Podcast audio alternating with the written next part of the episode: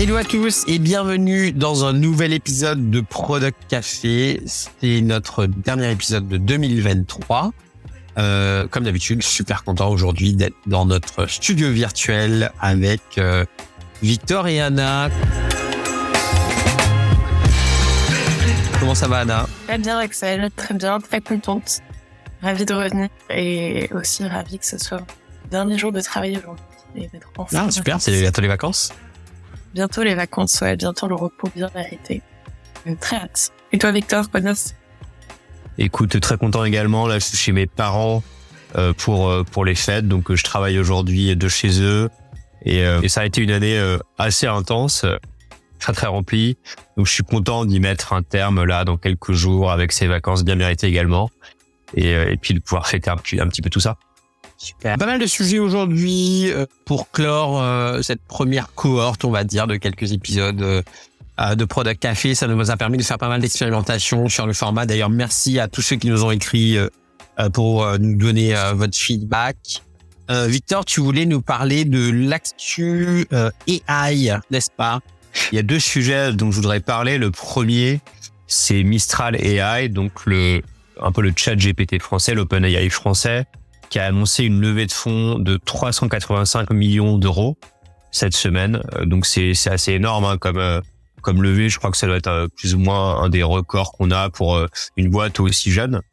Euh, donc je trouve ça intéressant. Ce qui qu'il faut bien avoir en tête hein, pour un peu relativiser, tempérer ce montant qui, bon, évidemment, ça fait beaucoup d'argent. La, la première chose, c'est que en fait, on est quand même sur des des boîtes qui vont avoir besoin d'avoir beaucoup de hardware, beaucoup d'infrastructures pour pouvoir ensuite entraîner des algorithmes très très puissants. Et en fait, l'algorithme en tant que tel, le stocker, c'est pas très compliqué. En revanche, il a besoin d'apprendre sur beaucoup beaucoup beaucoup de données, et donc euh, ça requiert de d'acheter beaucoup, de capacité de calcul et de ça exactement. Et donc c'est pour ça qu'ils ont besoin aussi au- d'autant d'argent. Euh, pas juste de l'argent pour développer du logiciel, c'est aussi pour acheter concrètement des serveurs sur lesquels ils vont pouvoir euh, stocker des données et ensuite entraîner leur, leur algorithme. Et puis le deuxième truc qu'il faut bien avoir en tête, qui explique aussi peut-être cette inflation, cette euh, cette énorme levée, c'est que hum, il y a une gro- grosse hype autour de l'IA, tout le monde le voit, et donc les investisseurs euh, envie d'être un petit peu sur des coûts euh, autour de l'IA. Et OpenAI euh, finalement a été le précurseur, mais donc j'imagine qu'il y a beaucoup d'investisseurs qui ont été un peu frustrés, qui ont le sentiment d'avoir ra- raté le wagon, raté le raté le train. Et, euh, et, et donc en fait, c'est une occasion pour eux de, de, de pouvoir monter dedans, de pouvoir monter dans un autre train et de pouvoir donc un peu bah, potentiellement récupérer euh, récupérer des gains parce que l'industrie IA va continuer à se développer et il y aura encore des gros succès. Voilà, donc c'est aussi pour ça que ça explique euh, ça explique euh, euh, ce, ce, ce montant hyper important. Euh, moi moi quand même pour terminer là-dessus euh, et pas trop s'apesantir parce qu'il y a beaucoup de choses qui ont déjà été dites. Je suis content que ça soit une boîte française qui puisse euh, faire un peu les gros titres sur les sujets IA, c'est plutôt cool. C'est pas tous les jours, donc euh, pour une fois euh, autant être un peu en mode cocorico.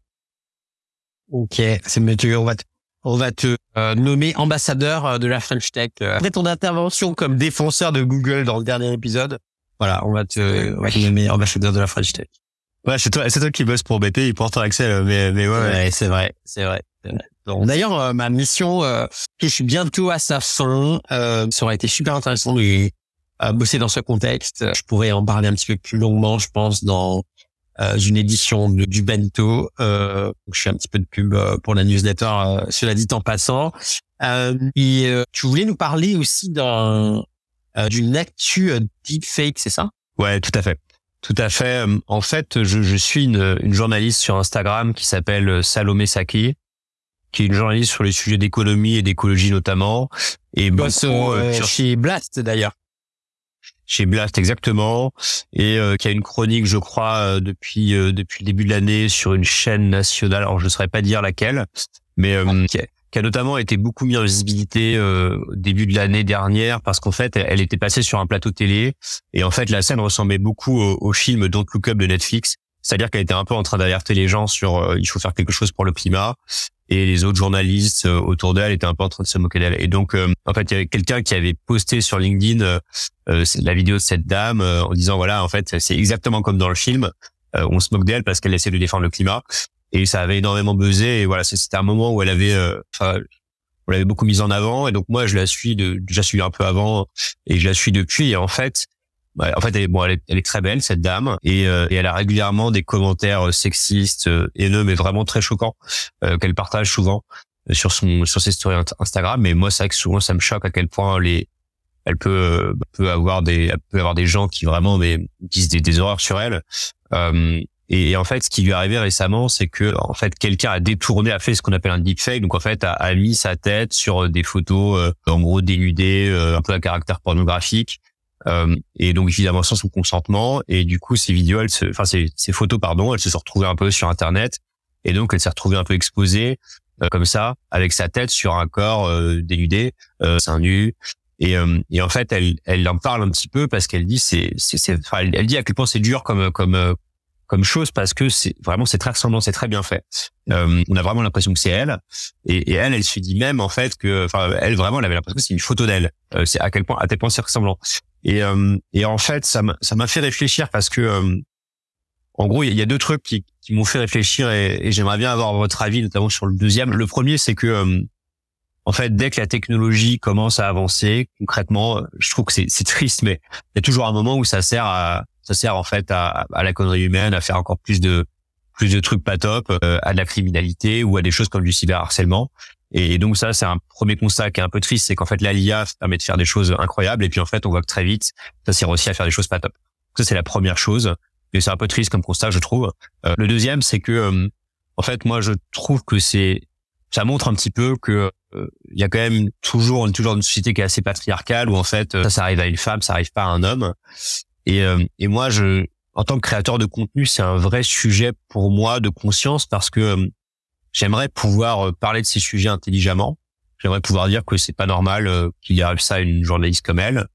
Et, et j'ai publié beaucoup de posts, beaucoup de contenu sur LinkedIn depuis un an. J'en suis à peu près à 900 et quelques, donc c'est vraiment beaucoup. Et c'est un sujet sur lequel j'ai beaucoup de mal euh, à, m'exprimer parce que, en fait, j'ai l'impression que une société qui est un peu patriarcale, enfin qui est un peu pensée par les hommes euh, pour des hommes, et, donc je me dis un homme qui parle de ça en fait est forcément un peu jugé parti. Je fais partie du problème, et donc en fait je sais pas si je suis capable vraiment de, de donner un, un, point de vue qui est bien objectif et qui peut être bien, peut faire vraiment avancer les choses. Euh, donc ça m'intéresse d'avoir votre point de vue, euh, de toute façon en tant que créateur de contenu, en tant qu'acteur de, de, la tech.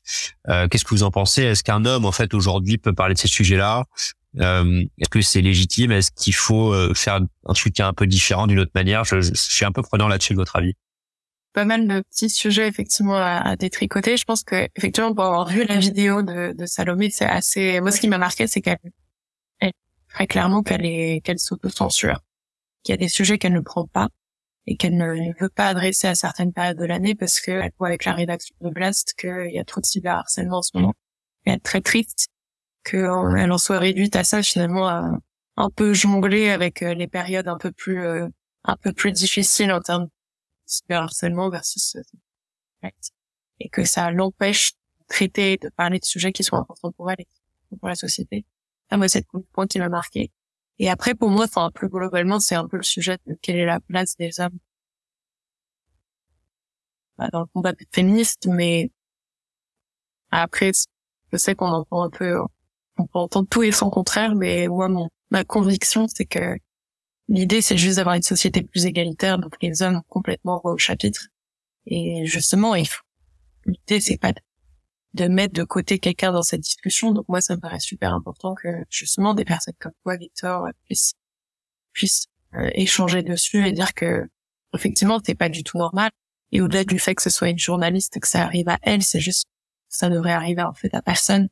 Et après, je partage ton constat de dire que, mais ça, moi, je sais pas si vous avez des contre-exemples, mais pour moi, il y a, dès lors qu'il y a un peu des avancées technologiques, il y aura toujours un peu c'est un peu le propre de l'homme d'aller un peu chercher les limites. Alors là, les limites, elles sont un peu morales, éthiques. Mais pour moi, je, enfin, j'ai pas, j'ai pas exemple d'une technologie où voilà, elle n'a pas été, euh, quelqu'un n'a pas essayé de la, de la détourner complètement de son, de son potentiel initial. Ouais, on dit souvent euh, les, les règles sont là pour être bafouées. Et c'est clair que ouais, quand tu sors des des, des technos pareils, euh, T'as toujours euh, des gens qui euh, vont essayer de, de, de, de, les détourner, en tout cas, de, de leur mode opératoire euh, standard ou ce qui avait été prévu à la base. Et moi, je vais rebondir sur ce que tu dis, Victor, je pense qu'il y a plusieurs dimensions au sujet.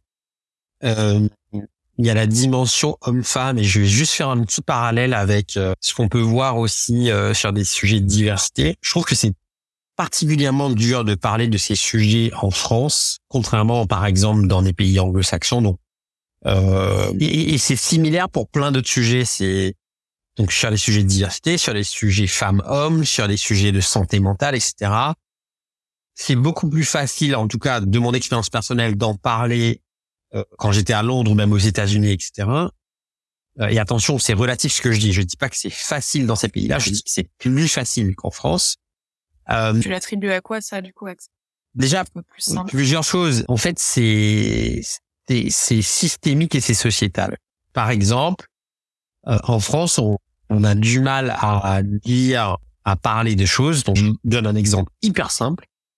Euh, quand tu fais une phrase et que tu dois parler de quelqu'un, on a du mal en France à dire si la personne est black ou elle est noire. Tu sais, le moment où la personne fait la phrase et elle dit, mais tu sais, machin, euh, et il doit dire euh, cette personne est une personne de couleur ou noire ou black, etc. Déjà, dans la phrase, à ce moment-là, il y a un ralentissement et les gens se savent pas trop quoi dire. Alors qu'on sait plus ce qu'on veut dire, mais on n'arrive pas à l'exprimer. Donc on n'arrive pas à l'exprimer parce que euh, la France n'accepte, il y a une histoire qu'elle n'accepte ou elle n'accepte pas ça en fait, le fait de dire certaines personnes appartiennent à des groupes ethniques. Exemple, dans les statistiques françaises, tu ne peux pas cocher une case et dire voilà le groupe ethnique auquel j'appartiens. Alors que au, Royaume-Uni, dans tous les formulaires, et littéralement dans tous les formulaires, tu t'identifies. Tu dis je suis, euh, tu dis je suis caribéen, tu dis en fait je suis un mélange de ça, ça et ça. En France, tu peux pas, ça n'existe pas en fait. Tu ne peux pas faire ça. tu vois, c'est c'est euh, constitutionnellement, ce n'est pas reconnu. Donc ça crée des comportements où en fait les gens quand ils doivent juste dire mais tu sais Jean-Michel euh, le black en fait, tu vois, euh, cette personne qui est noire ou cette personne qui vient de tel endroit, bah c'est compliqué. Et, de la même façon, cette question homme-femme est aussi compliquée parce que dans le dans la relation, euh, dans les, les échanges de la diversité, il y a un phénomène qu'on appelle le white saviorism, le syndrome du sauveur blanc. Oui, exactement. C'est ça, c'est ce truc-là. Et je pense que dans la relation femme-homme, c'est la même chose. C'est-à-dire que toi, si t'es un homme, tu sais pas vraiment c'est quoi ta place. Bah, par exemple, pour donner un exemple, typiquement, euh, en fait, un truc qui revient souvent sur les personnes qui, qui, qui, qui en fait font l'objet de remarques racistes ou remarques sexistes, c'est qu'en fait, euh, c'est pas tant euh, la remarque à un moment donné, parce que quand tu la ressors de ton que la remarque, elle peut être un peu innocente, c'est l'accumulation des choses. donc en fait, c'est pas c'est tu vois euh, enfin je sais pas t'en parles à des, des amis elles vont te dire en fait euh, le problème c'est pas que un, mec me fasse un compliment parce que j'ai mis une robe c'est qu'en fait quand il y a 20 mecs la même journée qui me font un compliment parce que j'ai mis une robe à un moment en fait t'es là bah gros ouais mais je suis pas juste une une, une personne physique qui qui met enfin à moi c'est saoulant en fait c'est l'accumulation. Un objet. C'est pas ouais. Voilà c'est ça. En fait mais, mais le, le problème il vient de cette accumulation et, euh, et en fait, je sais pas moi, il y, a pas longtemps, je, du coup, je me suis fait cette réalisation là euh, en me disant oui, en fait, c'est pas cet événement ponctuel, c'est vraiment l'accumulation. Et, et je sais plus pourquoi, mais j'ai eu un événement comme ça dans ma vie où je me suis dit ah ouais tiens c'est marrant en fait c'est ce truc. Ce qui est chiant, c'est pas l'événement ponctuel, c'est l'accumulation. Mais en fait, si moi je commence à faire, enfin je commence à dire bah oui, je, je, comprends beaucoup mieux. Enfin en fait, si j'essaye d'expliquer à d'autres mecs que ce problème c'est le problème de l'accumulation, en fait, il y a des femmes qui vont me dire, elles ont raison, bah oui, mais en gros, euh, t'es bien mignon, t'as vécu ce truc-là, tu t'es senti mal, le pauvre Victor, mais euh, nous on vit ça tous les jours et enfin voilà, en gros, euh, enfin tu vois, tu est-ce que tu es la bonne personne pour parler d'un truc qui est désagréable et tout et, et, et c'est vrai que moi moi ça me bloque pour le faire et puis euh, enfin je pense que tu es pas tu es pas à l'abri de on n'a pas besoin de toi pour nous sauver. T'es pas à l'abri de ça. Exactement c'est ça. Mais mais du coup je me dis alors est-ce que mais moi j'ai pas de problème avec que ça soit ma place en fait. C'est-à-dire j'ai pas de problème à me dire en fait, faut que je la ferme sur ces sujets et franchement, euh, que je fasse en privé et tout. C'est ce que je fais aujourd'hui et je suis assez à l'aise avec ça. Mais je me questionne en fait, euh, c'est, c'est comment est-ce que est-ce qu'il y a une est-ce qu'en fait c'est juste que je sais pas bien le faire et qu'il faut que j'apprenne à le faire ou est-ce qu'en fait c'est mieux que je je sois pas dedans, enfin que je me taise? Et c'est ça, c'est ça la question que je me pose. C'est un sujet délicat. Euh, je pense que il est aussi lié à ton environnement et, et le contexte dans lequel tu évolues.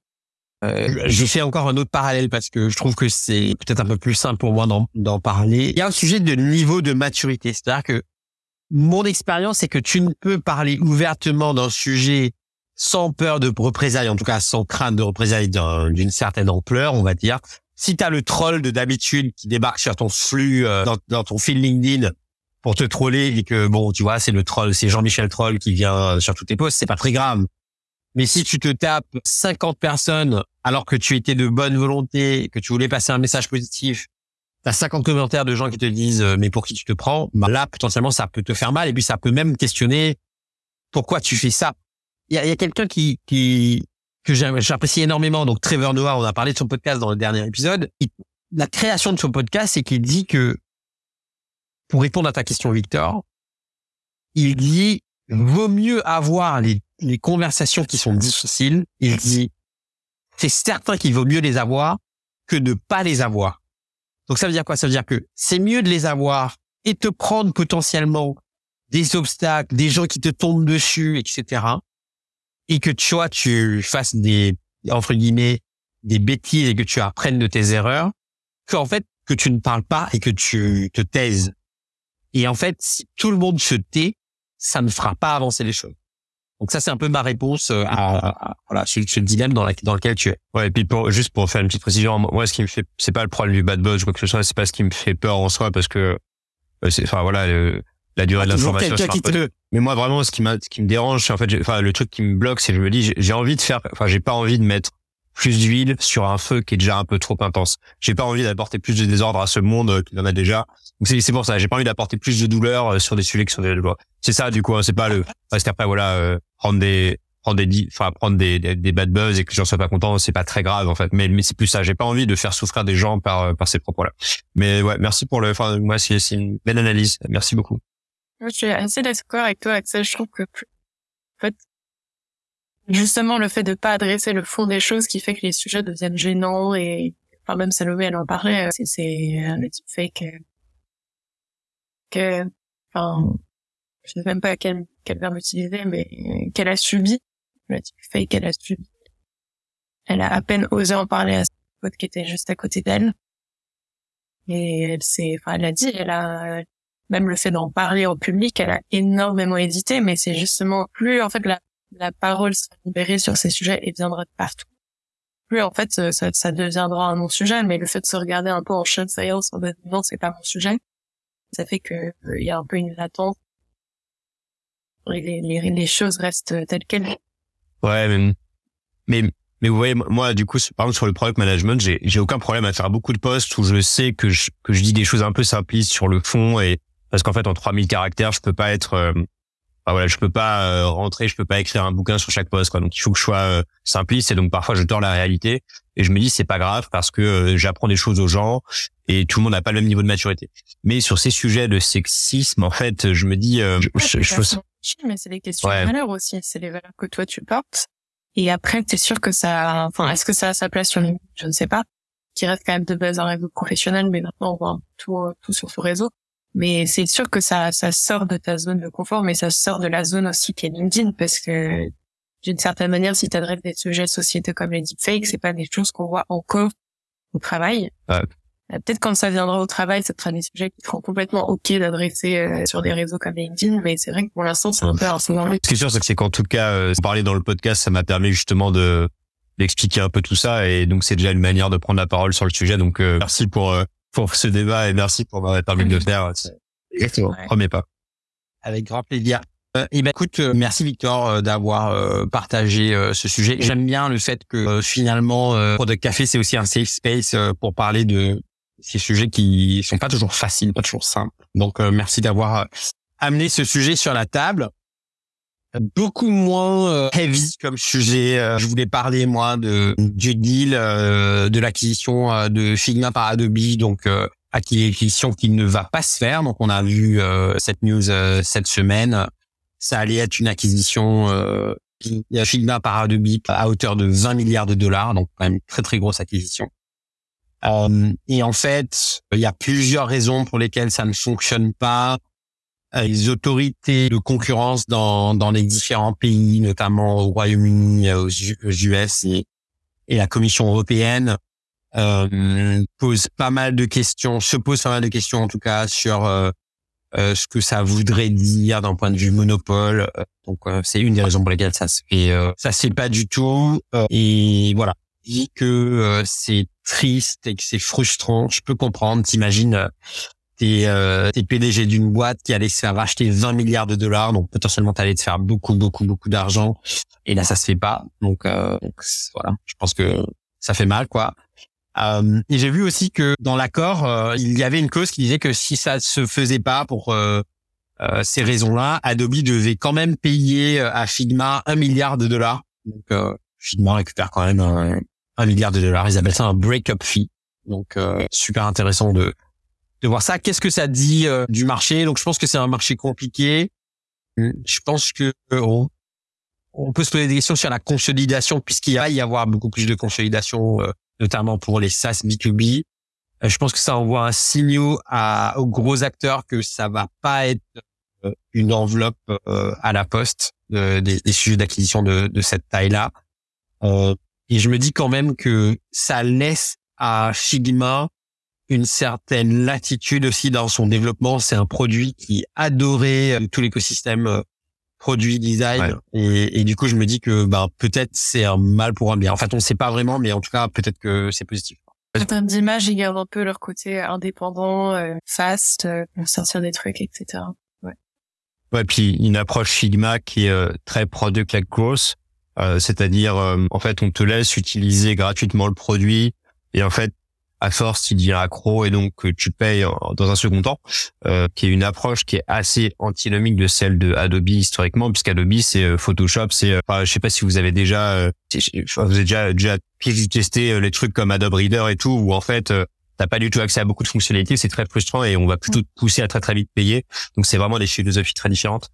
Moi je trouve que ce qui, est, ce qui est intéressant, et, on revient un petit peu à ce que qu'on disait la semaine dernière euh, au dernier produit de café sur Google, qui était très scruté euh, avec l'histoire de Gemini, ça montre aussi que euh, les géants de la tech sont un pas que c'est bien. Moi, je trouve que les institutions comme l'autorité de la concurrence fassent un peu attention à ce qu'il n'y ait pas des gros monopoles et, euh, et, ça montre un petit peu que bah, géants américains comme Adobe, ils sont un peu plus scrutés aujourd'hui et on fait attention à ce qu'ils puissent pas euh, complètement monopolistiques, ce qui est pas mal. Hein. Et je pense qu'il y a des sujets comme euh, des sujets comme la pub en ligne où Google et Facebook sont complètement monopolistiques et peuvent augmenter leur prix sans que personne puisse rien faire.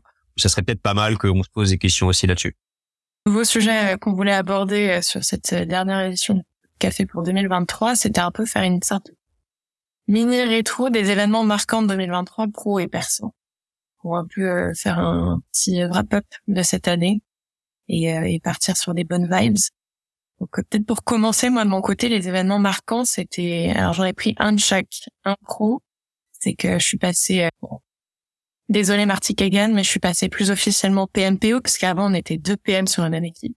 Donc là j'étais seule toute cette année pour la première fois de ma vie avec un groupe de devs donc euh, petite euh, petite montée en compétence, petit syndrome de l'imposteur, mais ça s'est très bien passé.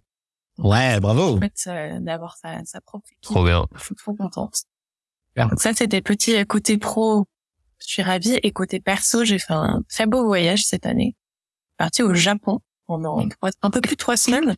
Excellent. Petit côté pro, c'est que du coup, j'avais aucune envie de rentrer. Mais euh, très gros kiff, on est parti à quatre en de potes et euh, on a un peu bougé dans le pays. Je sais pas si vous y êtes déjà allé, Axel. Yes. Ouais, moi je suis très grand fan du, pays, ouais. Ouais, vraiment euh, magnifique expérience, mon premier pays en Asie. bouffe incroyable, culture incroyable aussi, des temples, des ambiances différentes, des extrêmement riches.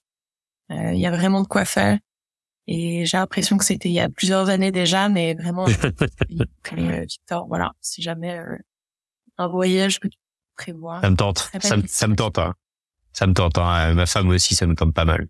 Ouais, c'est très beau. Donc voilà, je sais pas toi, Victor, du coup, c'est quoi un peu les les beaux je, je vais être encore un petit peu euh, un petit peu badant dans la, enfin pas badant, mais en fait.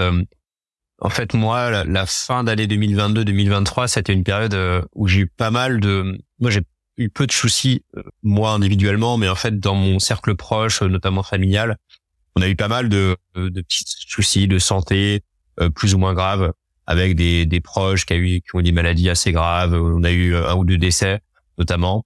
Euh, et donc en fait, ça a été une année assez intense euh, de ce point de vue-là.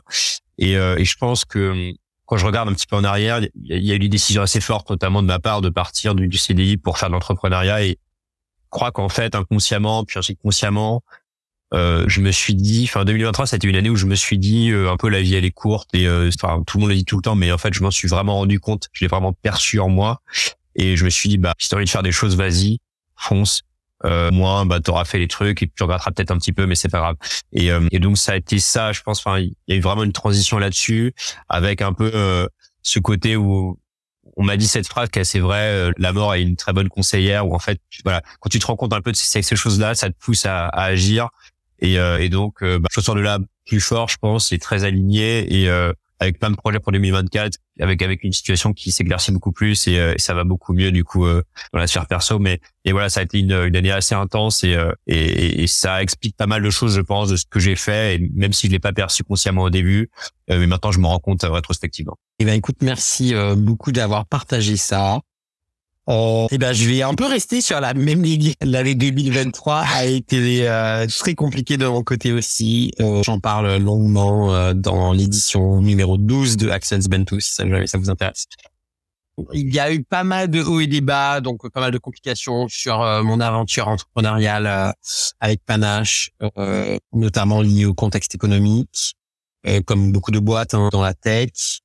donc ça, voilà, c'était très intense, hyper stressant à gérer et ça coïncidait aussi avec l'arrivée de euh, notre deuxième enfant, donc euh, d'un petit garçon euh, cette fois-ci qu'on a eu début juillet cette année, qui était voilà un événement absolument génial. moi, j'ai j'ai adoré accueillir ce petit bonhomme, même si voilà les conditions dans lesquels on, l'accueillait n'était pas euh, optimal entre guillemets euh, par rapport à ce qui se passait sur euh, sur le plan pro. Mais bon, finalement, les choses sont entrées dans l'ordre. donc moi, j'ai j'ai quitté l'aventure Panache pour voler un peu de mes propres ailes et puis avoir un rythme de vie qui est un peu plus compatible avec ma vie familiale avec deux enfants en bas âge.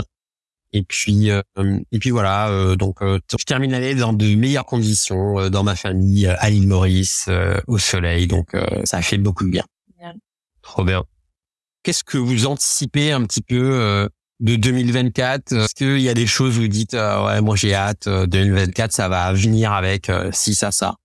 Moi, je vois bien 2024 renforcement du rôle du produit en général on en a déjà parlé encore une fois, hein, mais euh, le produit va devenir de plus en plus crucial dans un écosystème où l'argent est rare, parce que le rôle du product manager, c'est de faire que les investissements sont rentabilisés.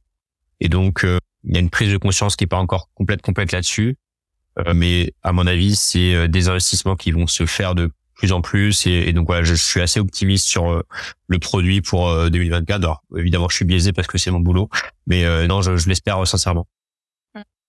Moi, de mon côté, j'ai un peu hâte de voir les, les applications euh, plus concrètes de l'IA dans le quotidien des products. C'est vrai qu'on peut déjà un peu euh, jouer avec des bouts de ficelle avec ChatGPT, etc. et faire des petits prompts sympas. Je suis juste très curieuse de savoir concrètement est-ce qu'il y aura des petits outils qui vont vraiment être game changer? Ou est-ce qu'il y avait des, il va y avoir des sujets qui vont être portés en interne? C'est que nous, ça va être le cas à l'écoute. Donc, euh, hâte de voir très concrètement comment moi personnellement je vais pouvoir un peu cranter sur ces, toutes ces, tous ces beaux outils qui, qui pour toi, Et pour moi, bah, 2024 va arriver avec euh, aussi pas mal de changements. Euh, ma femme est professeure des écoles, donc elle reprend euh, l'école euh, sa rentrée là le 8 janvier après un congé maths suivi d'un congé parental. ma fille rentre à l'école et euh, notre petit garçon euh, va chez la nounou. Donc beaucoup beaucoup de changements euh, pour cette rentrée de, de janvier. Et puis moi, je vais m'embarquer dans une nouvelle aventure. Euh, je peux pas vous en dire plus pour le moment, mais euh, voilà, restez à l'écoute. normalement, dans la première première quinzaine de janvier, je, devrais pouvoir vous en parler. En tout cas, j'ai hâte de partager ça avec. Petit suspense. mais ouais, c'est pour bientôt. Et puis euh, et puis voilà, ben, je suis très content euh, en tout cas de faire ces ces cinq euh, premiers épisodes avec vous de Product Café. Ça nous a permis de faire pas mal d'expérimentations, Merci beaucoup à nos auditeurs, aussi à nos hôtes, à Anna et à Victor. Merci beaucoup pour votre contribution, votre patience. je trouve ça très très cool ce qu'on essaye de faire avec ce nouveau format. On a déjà parlé de pas mal d'évolutions dans le format pour 2024, donc attendez-vous à plus de rythme et puis euh, plus de structuration peut-être euh, dans un format un petit peu plus cadré. Euh, et puis, je voulais souhaiter à tout le monde de très belles fêtes de fin d'année. Prenez soin de vous, profitez bien de ces moments pour décompresser et oubliez un petit peu vos produits, euh, déconnectez, oubliez un peu les notifications et et, le, et, manger du chocolat. Ouais, manger du chocolat, évitez le doom scrolling. Donc voilà. Euh, prenez soin de vous et puis euh, hâte de vous retrouver euh, Victor et Anna en début d'année prochaine.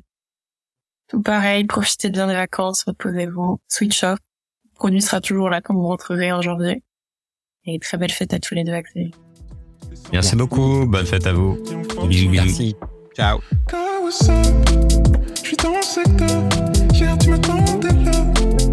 something good.